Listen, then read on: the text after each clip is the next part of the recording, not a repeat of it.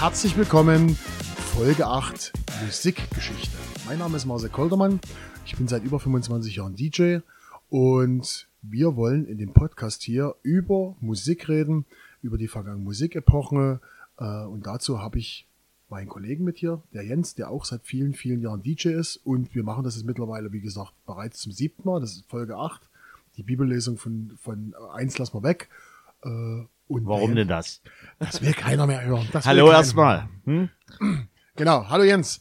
Ähm, vielleicht für eure neuen Zuschauer äh, und zu, Zuschauer, ne? Zuhörer, Zuschauer, ja, Zuschauer. Ja. Wir machen irgendwann visuellen Podcast. Ja, wahrscheinlich. Ähm, für unsere Zuhörer. Worum geht's hier eigentlich? Also, wir suchen uns ein Datum raus in der Vergangenheit. Heute ist es zum Beispiel der 24. November 2002. Schauen dort auf die Charts. Jeder von uns bringt zwei Songs mit diesem Podcast und dann äh, sprechen wir drüber, über die Musik. Wie war es damals? Äh, jetzt reden wir zum Beispiel in, in, über eine Zeit, wo wir beide schon aktiv als DJ unterwegs waren. Vielleicht der ein oder andere Song auch von uns gespielt wurde und wir das intensiv mitbekommen Oder bewusst nicht gespielt wurde. Oder bewusst nicht gespielt, das kann natürlich auch sein. Ähm, und äh, vielleicht äh, sagt dann der ein oder andere, mein Gott, ist der Song wirklich so alt? Äh, ja, der ist so alt. Und heute, wie gesagt, 20 Jahre geht's zurück. Genau, aber wir möchten euch erstmal begrüßen im September 2022. Ihr habt es jetzt geschafft. Äh, nicht mehr lange bis Weihnachten. Aber jetzt gibt es natürlich Musik aus dem Jahr 2002. Vom 24.11.2002. Und das war schon eine interessante Zeit. Äh, Anfang der 2000er, der Nullerjahre war ja ein bisschen schwierig. Wie spricht man diese Zeit aus? Wie hast du sie genannt? Nullerjahre oder? Mhm.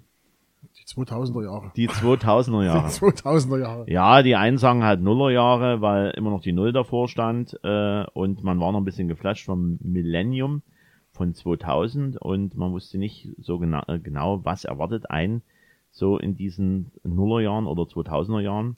Aber da gab es viele schöne Sachen, die ähm, die liebe Musikindustrie, oder halt die lieben Künstler hervorgebracht haben. Und wenn du nichts dagegen hast, würde ich ganz einfach mal starten.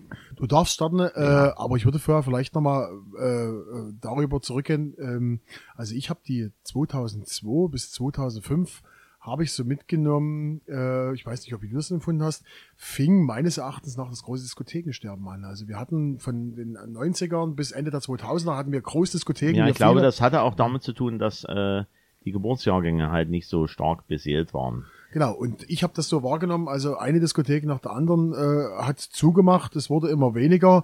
Äh, Gerade äh, die klassische Diskothek, wie man sie von früher kannten, ähm, jedes Wochenende, Freitag und Sonnabend oft bis zur Party, die wurden immer weniger. Es wurde mehr in die, ging mehr in die Richtung, dass die Leute gesagt haben oder dass die Veranstalter gesagt haben, ich mache einmal im Monat was oder einmal alle sechs Wochen oder alle 14 Tage eine große Party.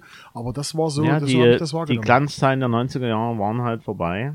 Man hat sich neue Konzepte überlegt. Ich kann mich entsinnen, ich weiß nicht, ob ich da komplett falsch liege, Terminal in Dresden war damals äh, aktiv in den Null Nullerjahren und natürlich auch die DAFA, die Dance Factory und natürlich auch nach wie vor ein großen Teil der Schützenhaus. Nicht bloß das, also äh, gab ja noch große Diskotheken wie das Staubitzbad in Döbeln, wo genau, ich selber noch aktiv genau. war.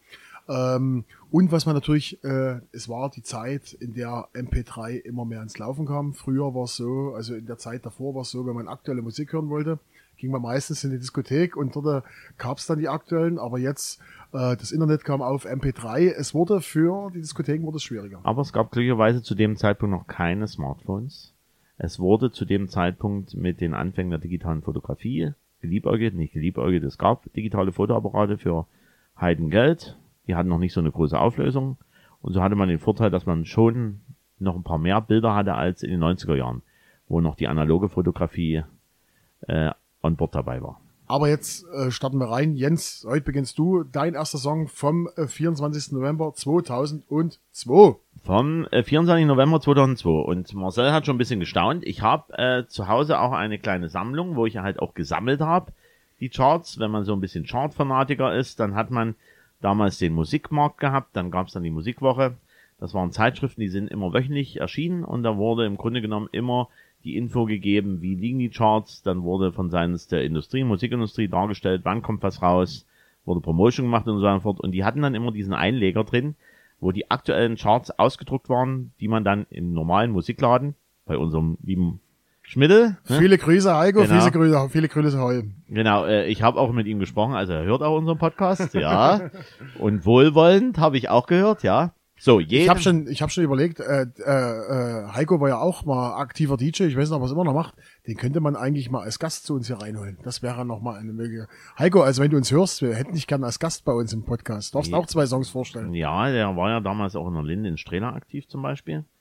So, aber ich habe noch diese Zeitung, wenn man sich so überlegt, 20 Jahre alt, also so richtig schön groß, hochgefaltet, passt so auf ein A1-Plakat oder eher kleiner, was sagst du? Ich A1? würde sagen, also du, das kleine ist A4, das nächste ist A3, also ist es A2, lieber Jens. A2, so, A2. Und da stand dann so groß drauf, Musikmarkt, Single, Top 100 und die äh, Single Top 100 wurden dann immer zeitnah ähm, als Kaufanreiz für die Leute rausgehangen, um zu schauen, was ist derzeit angesagt. Oben und unten war noch ein bisschen Werbung für Sachen, die dann noch kommen. Äh, zum Beispiel hier Werbung, was haben wir hier oben?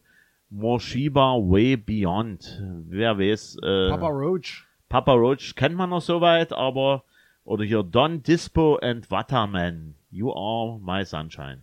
Export hat the sich sunny gut- side of life. Das, das hat sich gut durchgesetzt von Pia Musik, ja. Jedenfalls habe ich direkt vom 18. November 2002 die Charts original da. Ähm, in dem Fall erstaunlich ja, ähm, wir tun sie ein bisschen abwechseln, wohin die Reise geht. 24.11. ist drin in diesem Zeitraum, weil diese Media Control Charts äh, gelten halt immer eine Woche mit drin und da sind wir halt hier mit dabei. Äh, das Interessante bei dieser Geschichte ist, dass natürlich die Neueinstiege nochmal äh, rötlich unterlegt sind, sodass man immer sehen konnte, aha, das gibt's ganz neu drin in den Charts und dann gab's noch ganz klein immer dargestellt, wie lange sind sie schon drin und äh, die wievielte Woche ist das Lied drin. Und hier habe ich halt die Originalgeschichte.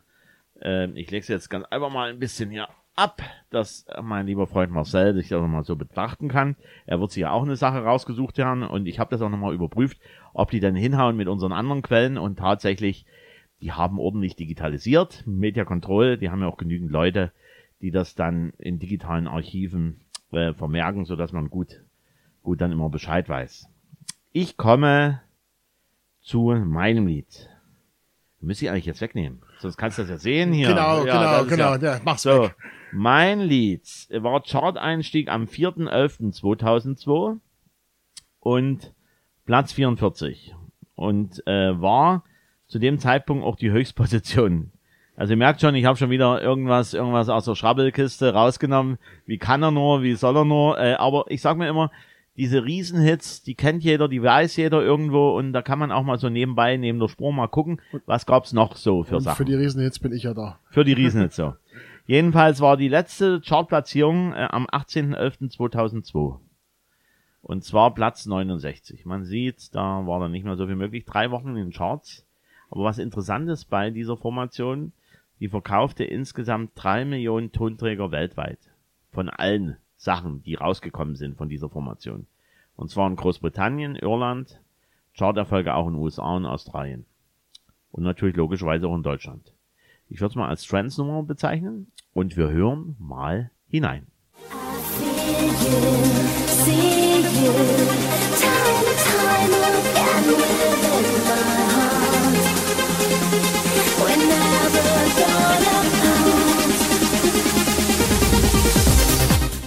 So Marcel, hast du es erkannt?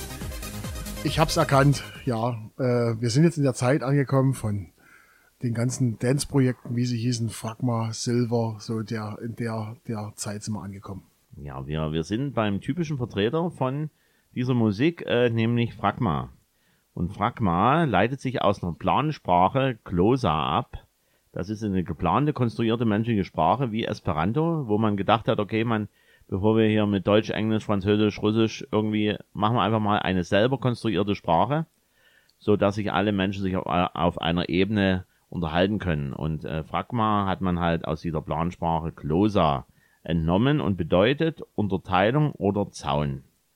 Die Sängerin Dame aus Köln war 1998 bis 2012 dabei. Und das Dance-Projekt Fragma wurde 1999 gegründet von Ramon Zenker, der im Übrigen auch andere Projekte hatte, wie zum Beispiel Bellini, Calvin Rotain, Interactive, Pfaffendorf und jede Menge mehr. Also gibt so eine ganze Vita, da stand man wirklich, wo der überall rumgerührt hat. und Marco Duderstedt und Dirk Duderstadt. Und die haben Fragma ins Leben gerufen. Und erinnert, wie schon Marcel so gesagt hat, an die Transits von Silver 2001 zum Beispiel Turn the Tide oder Delirium featuring Sarah McLachlan. Silence sagt ihr wahrscheinlich auch noch was, also eine ganz hohe, prägnante. Das ist ja aber Stimme. bloß, das, da ist ja bloß der Tiesto-Mix relevant. Naja, naja. So, und das Lied, was wir gehört haben, war natürlich Time and Time Again. Wir hatten noch andere Hits, Every Time You Need Me zum Beispiel 2001, You Are Alive 2001 und Say That You Were 2001. Was natürlich aber der Oberknaller von dieser Formation war, war hier Tockers Miracle und der wurde natürlich zahlreich immer wieder neu geremixed und der war natürlich auch sehr erfolgreicher als dieses Time and Time Again. Das war so nicht ganz der Abgesang, aber man merkt, äh, dass die Zeit so langsam aber sicher dann vorüber war bei Fragma. Und jetzt komme ich natürlich noch mal kurz zu der Geschichte, ähm, weil ich ja auch meinen lieben Bravo Erinnerung habe. Wen es interessiert, äh, 2002 war Kinotrend nämlich Fantasy. Und da hat, äh, sind wir wieder bei den lieben Bravo Ottos, was ganz wichtig ist, ne? Und da hat natürlich Har- Harry Potter Stein der Weisen den silbernen Bravo Indianer bei den Bravo Otto Wahl der Daniel Radcliffe bekommen. Und den Gold Otto bekam äh, Orlando Bloom für Legoslas und den Bronze Otto ging an Elia Jordan Wood wegen Frodo Beutelin und jeweils für Herr der Ringe. Das war damals 2002 angesagt im Kino. Das hat sich, Das ist ja, Da merkt man wieder, Ja, ja. wie alt man ist. Das ist verdammt lange her. Also ich kann mich dran erinnern, ich habe damals mein, äh, mein Studium Ausbildung, duales Studium Ausbildung gemacht und äh, wir haben den Film damals in Riesa im Kino gesehen. Also es ist, äh, das ist, ist eigentlich surreal, wie lange das schon her ist, ja. Aber man war halt fasziniert. Das war schon was ganz Besonderes und vor allen Dingen, man wurde dann getrimmt auf wirklich diese längeren Filme. Wobei auch in den 90ern gab es Filme, die schon länger waren, aber das, das war ja schon das Credo bei diesen Fantasy-Geschichten. Aber Das waren ja dann richtige Klopper. Genau, genau. Äh, Da gab's ja dann nochmal Extended, extra long Versions dann für zu Hause. Also eine sehr, sehr Fantasy, äh, also im Grunde genommen passt doch die Musik gut dazu, wenn man sich das überlegt. Also so, frag mal, äh, so im Fantasy mit rein, wobei natürlich meistens die mit äh, Streichinstrumenten das so Silver, gemacht haben. dann war Aber ja, was hat man da noch? Groove Coverage war da Groove- auch so. Groove war so die Coverage war Zeit, auch so die Richtung, ja, genau, Zeit, genau. genau. Das war so Mädchen-Dancefloor, nannte man das damals, ja, abwertend. So, Marcel, das war jetzt meine Number One von 2002 und jetzt bin ich gespannt auf deine. Ja, äh, ich habe ja gesagt, äh, ich habe heute, ich sag gleich, zwei Riesenhits rausgesucht, äh, die wir alle kennen, aber einfach mal, um nochmal dran zu erinnern. Song Nummer eins. Na? Song Nummer eins war von einer Künstlerin.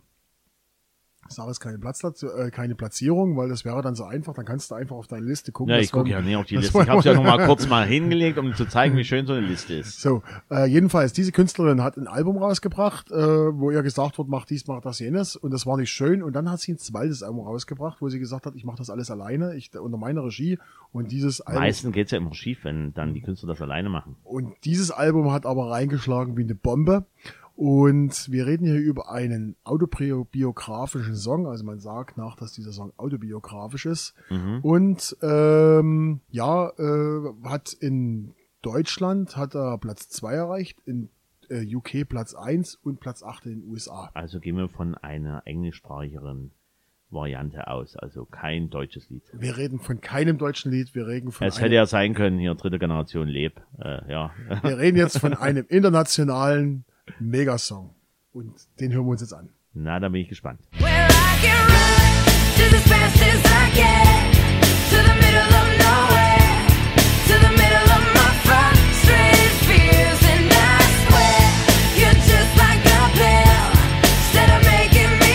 Mensch, Marcel, da bin ich äh, fast irgendwie falsch hängen geblieben. Ich hätte es ja auch ahnen können, aber ich dachte erst Melissa Average mit, mit hier äh, Bitch, aber das war in den 90er Jahren. Also, Äh, also kann- pass mal auf, Ja, ja, Melissa Etheridge hat nie Bitch gesungen, sondern das war Meredith Brooks. Okay, Jetzt gut. habe okay. ich dich aber richtig ja, das. Das ist aber nichts. Jetzt- Aber, aber es ist schön, dass wir mal klarstellen, ähm, dass wir einfach mal so ein bisschen ähm, die, die Sachen einfach mal klarstellen. Okay. Genau.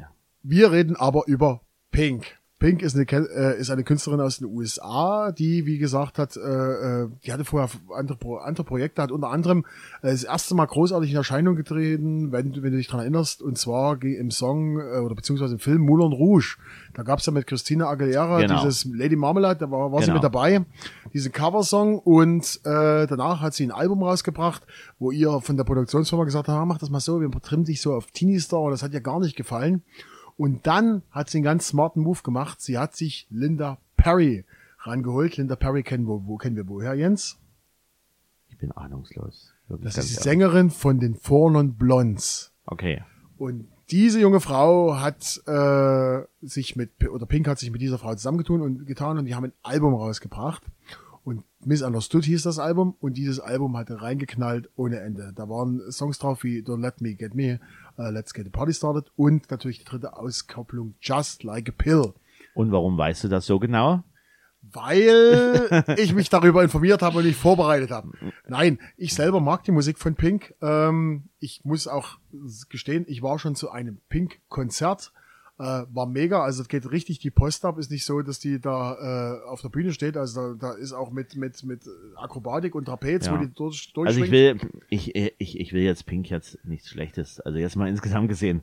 Aber das ist so bei mir, also, äh, also jeder hat ja seinen Geschmack, das ist bei mir so die Nickelback-Variante in, in, in Frauen, äh, in, in einer Frauenstimme. Ich Also meine, die macht ihre, die macht ihre Sachen äh, und zwangsläufig ist es ja auch so, dass, äh, dass der Erfolg gibt ja auch recht, da, dass man dann halt bei dem Schemata bleibt und sie hat halt wirklich mitreißende Songs. Aber äh, man, man hört's halt, wobei ich habe es nicht ganz gehört gleich, deswegen man hört halt wirklich bei den Liedern, es ist halt Pink. Und das ist auch gut so und alles gut. Äh, Also man kann man kann hören, äh, ist es ein Pink-Song oder ist es nicht Genau, ein Pink-Song. genau, genau. Jedenfalls vielleicht noch, äh, haben wir gesagt, habe ich ja vor uns angeschnitten, dass der Song autobiografisch ist. Ähm, äh, es wird danach gesagt, äh, sie redet in diesem oder sie singt in diesem Song über Drogenmissbrauch und erinnert sich da an ihre Vergangenheit, was sie damit verarbeitet. Ja, und das war am 24. November 2002 Platz Nummer 14 in den deutschen Charts. Und das ist wirklich schon wieder, oh Gott, 20 Jahre Jens. 20 Jahre Pink. Und vor allen Dingen hatte ich immer Probleme, sie zu schreiben, weil da gehört eigentlich so ein, so ein Ausrufezeichen dann irgendwann dazu. Ich weiß nicht, ob das später gekommen ist bei Pink. Also, äh, wenn man so Pink schreibt, also die Künstlerin Pink, ist mir dann irgendwann aufgefallen, dass man einfach nur nicht nur ein I schreibt, sondern so ein Ausrufezeichen. Also äh, sie halt einen eigenen Logoschriftzug. Ist dir das aufgefallen? Liege ich da falsch? Also das kommt bei mir immer so ins Gedächtnis. Wie schreibst du denn nur Pink? Also nicht die Farbe Pink. Okay, ähm, das war mein erster Song. Vielleicht, äh, jetzt kommen wir wieder zur Rubrik, was wir angefangen haben, und zwar Zeitgeschehen. Was war, bevor Jens zu seinem zweiten Song geht, was war damals los? Ähm, 2002. Ähm, die CSU spricht sich als erste Partei des Deutschen Bundestages dagegen aus, die EU oder beziehungsweise für den, gegen den EU-Beitritt der Türkei aus. Dann ganz preis, brandheißes Thema 2002. Wir reden von der Flut- Flutkatastrophe in Dresden, von der Elbe, was alles überflutet war. Äh, und zwar wurden im November 2002 nach der Flutkatastrophe die äh, Gemäldegalerie Alte Meister und die Semperoper für die Zuschauer wieder eröffnet. Und Per Steinbrück wird neuer Ministerpräsident von Nordrhein-Westfalen. Das war am, im November 2002. Und Jens, jetzt kommen wir zu deinem Song. Und jetzt bin ich echt gespannt. Ich habe ja nur bald die Vermutung, dass wir heute mal wieder eine, ein Gleichnis finden. Ähm, ich habe, ähm, als ich mir den Song rausgesucht habe, äh, habe ich mir so auch gesagt, was hast du dir für einen Song rausgesucht? Wie kann das passieren? Äh, oder wir haben es ja noch nicht aufgelöst. Jetzt gucken wir mal, ich guck mal ein bisschen ins Gesicht bei meinem lieben Marcel, was er jetzt dazu sagt. Wir haben die Erstveröffentlichung beim Song war am 13.08.2002. Der Chart-Einstieg war am 2.9.2002 auf Platz 42. Und Platz 54 war am 24.11.2002. Okay, dann haben wir zumindest erstmal nicht den gleichen Song als zweiten. Das ist aber schön. Wo, wobei, als ich das so äh, herausgesucht, dachte ich mir, Mensch, das wäre eigentlich das, äh, der Song für meinen lieben Freund Marcel. Ich weiß gar nicht, ob er überhaupt jemals gespielt hat, aber es ist äh, ja machbare Sache, natürlich für die Leute, die sowas mögen. War 13 Wochen in den Charts. Höchstposition war Platz 20, eine Woche lang am 7.10.2002. In Österreich war es die Höchstplatzierung Platz 7, war 14 Wochen in den Charts. In der Schweiz war es Platz 23, war 13 Wochen in den Charts. In Großbritannien war es Platz 14, war 7 Wochen in den Charts und USA war es Platz 13 in 23 Wochen. Und insgesamt hat diese Band weltweit mehr als 4,5 Millionen Tonträger verkauft. Und zu guter Letzt, es ist eine Post-Crunch-Band. So, jetzt kommst du. Ich kenne mich in den Schweizer Charts nicht aus, deshalb Na dann, dann hören wir einfach mal rein.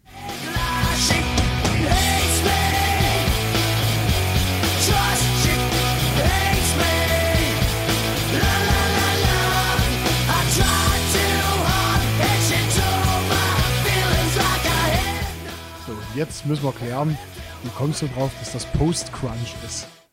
Äh, es, äh, es ist ja so, wenn man genau dort reinhört, dann hört man so in gewisser Weise Nirvana raus. Vom Sound her, ah, alles drum und dran. Äh, und äh, die Zeit des Crunch war ja im Grunde genommen in den 90er Jahren mit Nirvana, mit, ich weiß gar nicht, Pearl Jam mit dazugehört hat. Auf alle Fälle Nirvana waren halt die Ikonen vom Crunch.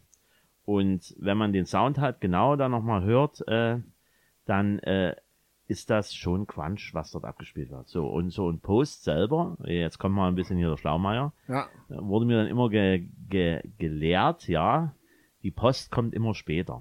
Ja, deswegen Post, also quasi nachträglicher Crunch, also wiederbelebter Crunch, um es mal so zu nennen, äh, wird als Post-Crunch bezeichnet. also wir reden jetzt gerade, vielleicht wollen wir den äh, Zuhörern mal, wir reden von Puddle of Mud, She Hates Me. Genau das war so der Song, den wir aus. gehört haben.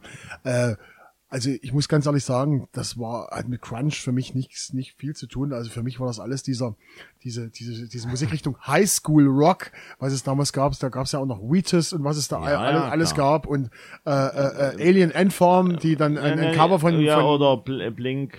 Blink 182, ja, äh, Blink genau, 182. genau. Also für Ja, mich ja, war das so ein bisschen eine Highschool Rock und mit Crunch hatte das eigentlich für mich nicht viel zu tun. Wenn man aber jetzt genau sich das anhört, das hat, äh, das hat durchaus was äh, für äh, von Light Nirvana. Aber gut, e egal, auf alle Fälle. Ja, egal ist das nicht. Also liebe Zuhörer, also wenn ihr uns vielleicht aufklären wollt, was das genau ist, ist das Post-Crunch oder ist das po ist das Pre-Punk oder ist das Highschool Rock, schreibt uns einfach Ja. podcast.musikgeschichte.gmail.com und wir werden das aus. Also wir, wir wollen auch eure Meinung hören. Ja, ähm, auf alle Fälle, wenn man es übersetzt, nennt sich äh, die Band äh, Schlammpfütze und ähm, ist aus Kansas City, Missouri, äh, USA. Gründung 1993 schon und der Sänger Wes Scantlin gründete die Band nach der High School. Die Auflösung, äh, die Auflösung der Band war tatsächlich 1999, aber der Sänger hat nicht aufgegeben und schaffte es über den Security-Mann an Limp Bizkit zur Tour 99 Fred Durst weiterzuleiten, sein Demoband. Und der fand das so genial, dass er ihn unter Vertrag nahm und er besorgte glattweg ein paar neue Bandmitglieder, damit es auch weiter laufen sollte. Und dann waren die Support in den USA für die Bands Cold und Stained, Deftones und Godsmack und in Europa dann auch Support für Linkin Park. Und weswegen ich mir gedacht habe, na, es könnte eng werden mit meinem lieben Freund äh, Marcel. Erstaunlich, dass er, wahrscheinlich hat er das nicht so ähm, mitbekommen oder eher ausgeblendet. Der spätere Song Control war offizieller Titelsong des WWE Royal Rumble Pay-Per-View Event 2004. Und, What the fuck? Was Ja. interessiert mich das? und, und 2007 die Single Famous war bei der WWE, WWE One Night Stand 2007 der Titelsong. Also deswegen dachte ich für einen Moment, das wäre was für meinen lieben Freund Marcel, aber Also ich muss dir ehrlich sagen, diese, es gibt paar schöne Nummern äh, für diese Musikrichtung. Ich nenne sie jetzt mal High School Rock, zum Beispiel äh, Papa Roach. Äh, das ist eine schöne Sache, was man mithören kann. Ähm, gefällt mir gut. Es gibt auch paar schöne Sachen, zum Beispiel äh, von von von Limp Bizkit. Aber ansonsten, ja, das ist so, das ist so. Für mich ist das so Musik, ja, äh, das ist so, wie gesagt, so prä-pubertäre äh, Rock und jetzt lassen wir mal alles raus und ja, also das ist, wo wir gerade wieder beim Thema sind, das ist so äh, äh, die Vorstufe von Nickelback. ach, du magst auch Nickelback, merke ich gerade eben, oder? Wir gehen Also, mal gemeinsam zum Nickelback muss, Nickelback-Konzert, oder? muss, man, muss man sagen, Nickelback hatte, hatte äh, zwei tolle Songs, aber das andere ist natürlich alles, also Nickelback ist so für mich die, die kanadischen Pur. Also kommt schon wieder vor. Wir müssen wirklich aufpassen, dass wir nicht irgendwo gesperrt Dass werden. Har- Hartmut Engler uns irgendwann mal anruft und sagt, was seid ihr so böse auf, auf uns? Ja, da gibt's ja auch diese Passage beim Dieter Bohlen Buch, wenn du das hier Hartmut Engler und Dieter Bohlen, egal, blenden wir Egal, aus. Also egal, wer, wer, wer, wer Lust hat, kann das gerne dort mal nachrecherchieren. Äh, eine Sache noch zum Song, also wenn man den Text halt sich anschaut, man merkt ja auch schon, es ist ein Liebeslied mit tragischer Erkenntnis und Neubeginn. Am Anfang ist alles super, dann kommt die Ernüchterung und dann gibt's für den Protagonisten den Neustart. Er kommt halt zur Erkenntnis, she hates me. Ja, toll. Toll, oder? Toll. Da haben wir noch ein bisschen was rausgeholt hier aus diesem Song She Hates Me. Äh, äh, das macht sich wahrscheinlich auch gut bei Ex-Freundinnen als Klingelton, in, äh, wobei dann hat man den dann nicht mehr auf dem, auf dem Handy, logischerweise. Aber das wäre so eine Geschichte, was Okay, man machen jetzt. könnte. Gut. Gut. Song Nummer zwei. Wir wollen ja nicht allzu lange äh, drum bleiben. Song Nummer zwei ist einer der wichtigsten deutschen Songs aller Zeiten. Muss man so sagen. Ähm, und wer brauche ich jetzt eigentlich sagen? Du hast die, hast die Charts gesehen. Ich denke, du weißt, worum es geht. Das war damals eine kopiergeschützte CD. Das weiß ich nicht. Also ich habe damals, ehrlich gesagt, ich habe damals das Vinylalbum. Ich habe es auch immer noch da. Ich habe es mir als Vinyl gekauft damals. Ich, ich hab's als Original da. Als Original-CD habe ich's da. Wenn's das ist, nicht? Jetzt bin ich ja gespannt, ob du denkst, das ist das, was ich denke, was du denkst, dass ich denke, was Ja. ich den Song ausgesucht habe. Hören Ja, wir mal rein. Hören wir mal rein. Es ist okay, alles auf dem Weg. Und es ist Sonnenzeit, unbeschwert und frei. Und der Mensch ist Mensch, weil er vergisst, weil er verdrängt. Und der Mensch bleibt Mensch. Und das ist so die äh, Zeile, die mir so im Blick äh, oder im Gedächtnis geblieben ist. Äh, ein wirklich sensationelles Album. Obwohl ich selber auch schon mal zum Konzert war bei Herbert Grönemeyer. Mich treibt's da jetzt nicht nochmal extra hin. Der hat gute Lieder, äh, aber da gab's halt auch so Phasen, wo ich mir gesagt habe, nee, da komme ich nicht so ganz mit. Er gehört zu den richtig Großen der Zunft in Deutschland und hat nicht ohne Grund auch den Wohnort London, glaube ich, gewählt, um aus diesem ganzen Medienspektakel... Mittlerweile- Ist, ist er wieder in Deutschland? Mittlerweile wieder in Berlin. In Berlin. Ist ja ein beliebt, ist ja ein beliebtes, beliebtes, äh, äh, beliebtes Ziel für Schrubbler, die sagen, ja, der zahlt ja in Deutschland keine Steuern, doch, der zahlt in Deutschland genug Steuern und lebt auch, ist nur ein Nebenwohnsitz in, in London, der hat auch seine Produktionsfirma, Grönland Records, ist in Berlin. Aber jetzt kommen wir wieder zum Wichtigen, wir kommen zum Song Herbert Grönemeyer und Mensch. Am Datum, 29, am 24. November 2002, war es Platz Nummer 27. Aber der Song erreichte in Deutschland Platz Nummer 1, in Österreich Platz Nummer 1 und leider nur Platz Nummer 2 in der Schweiz. Er war 23 Wochen lang in den Charts. Das gleichnamige Album Mensch ist wohl das heute wichtigste Wert, was Herbert Grönemeyer jemals rausgebracht hat. Äh, es reflektiert äh, den, äh, seine, das, den Lebensweg von Herbert Grönemeyer und vor allen Dingen hat er einige Jahre davor innerhalb von kurzer Zeit seine Frau und seinen Bruder verloren und das verarbeitet er auf dem Album. Ähm, dieses Album gehört zu den, oder beziehungsweise ist das zweitmeistverkaufteste Album innerhalb von Deutschland auf Platz 1, weil weißt du, wer, welches Album auf Platz 1 ist? Meinst du jetzt ein deutsches Album oder ein... Nee, das, also, es gibt ja, gibt ja Verkaufszahlen in Deutschland und da gibt's ein Album, was mehr verkauft wurde, ein einziges Album, was mehr verkauft wurde, als das äh, Album Mensch von Herbert Grönemeyer. Nein, erzähl mal. So genau habe ich, also diese, äh, diese All-Zeit-Hitlisten habe ich jetzt nicht im Kopf. Und zwar der Soundtrack von Dirty Dancing. Okay. Genau. So. Aber das Album erhielt 21 mal Gold, in Europa dreimal Platin und die Single erreichte Platin-Status. Ja, brauchen wir nicht viel zu, viel zu erzählen. Können wir auch frei erzählen hier. Äh, brauchen wir nicht gucken, was wir aufgeschrieben haben. Herbert Grönemeyer, einer der wichtigsten deutschen Künstler, den wir haben. Einer der erfolgreichsten deutschen Künstler. Und äh, meine, Der mit Nuschen Geld verdient. Genau.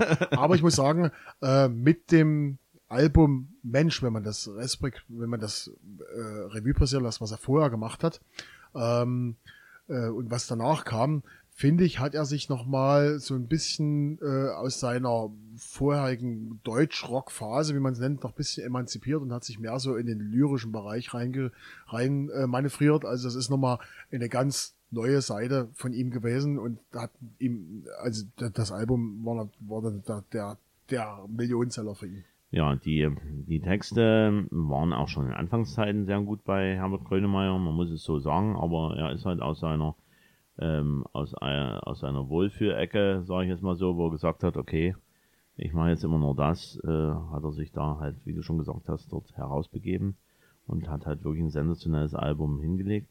Auch schon davor, ähm, in 90er Jahren, also es gab Lieder, die ich auch sehr gut fand von Herbert Grönemeyer.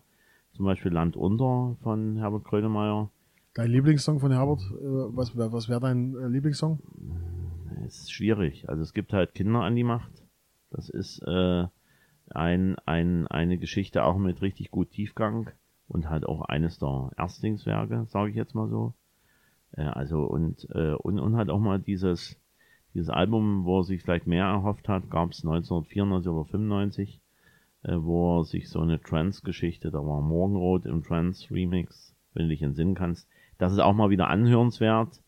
Ähm, Herbert Grönemeyer hat sich halt auch in verschiedenen Sachen ausprobiert und hat natürlich auch ein Label, wo auch gute Künstler unter Vertrag stellen. Also der hat hervorgesorgt. Also für mich der beste Song von, Albert, von Herbert ist immer noch Was soll das? Also den kannst du spielen, wenn du willst. Den spiele ich auch gern zum Beispiel in der Diskothek. Also geht auch, kannst du auch in der Deutschrockrunde mit reinspielen. Zusammen mit Westernhagen Ärzten, was noch alles geht gut ab. Und die Leute, äh, den Text auch, die, die, die könnten jetzt unsere Kinder sein, Text ist trotzdem bekannt. Ja, oder, oder halt auch diese, die, diese Sache, aber jetzt mal discomäßig ausgegrenzt, äh, Alkohol. Ist halt auch so ein Lied von Herbert Grönemeyer, auch äh, in früheren Zeiten, ähm, was so viel Wahrheit mit drin hat. Ähm, und äh, es, es ist halt äh, wirklich ein Ausnahmekünstler, der nicht ohne Grund richtig viel Erfolg in Deutschland hat. Vielleicht noch einen kleinen Tipp. Ich durfte es machen. Äh, man muss kein Fan vom VfL Bochum sein, aber geht einfach mal nach Bochum ins Stadion. Vorm Spiel spielen die von Herbert den Song Bochum, was da abgeht. Also das ist, das sollte man schon mal erlebt haben, ist eine coole Sache, ist auch so ein Song, wo man, wo man denkt, okay, das ist, das ist schon, das, das hat was in sich sozusagen. Sehr schön, Marcel. Da haben wir also nochmal einen deutschen Künstler zum Abschluss hier gefunden. Oder War du hast ihn eine- gefunden. War, war nötig. War heute ein bisschen mal eine andere Folge. Da hatten wir Ja. wirklich mal zwei Riesenhits mit drin. Kein, kein Schlager. Kein Schlager. Kein wir, hatten, Schlager. Äh, wir wollen nicht immer bloß Unbekannte oder Hits aus den unteren Regionen. Äh, wir machen natürlich nicht Unbekanntes, aber natürlich wollen wir auch mal mit Riesenhits äh, äh, äh, brillieren. Und da möchte ich schon auf die nächste Folge hinweisen. Auf die nächste Folge. In der nächsten Folge äh, geht es um den Zeitpunkt, wo wir sprechen. Gibt es die damalige Nummer eins von mir versprochen. In diesem Sinne, ich sag Tschüss, Jens geht per Du. Na dann, liebe Freunde, dann lassen wir uns überraschen, was die damalige Nummer eins von unserem lieben Marcel beim nächsten Mal sein, gewesen sein wird. Egal. Habt eine gute Zeit. Ciao, ciao.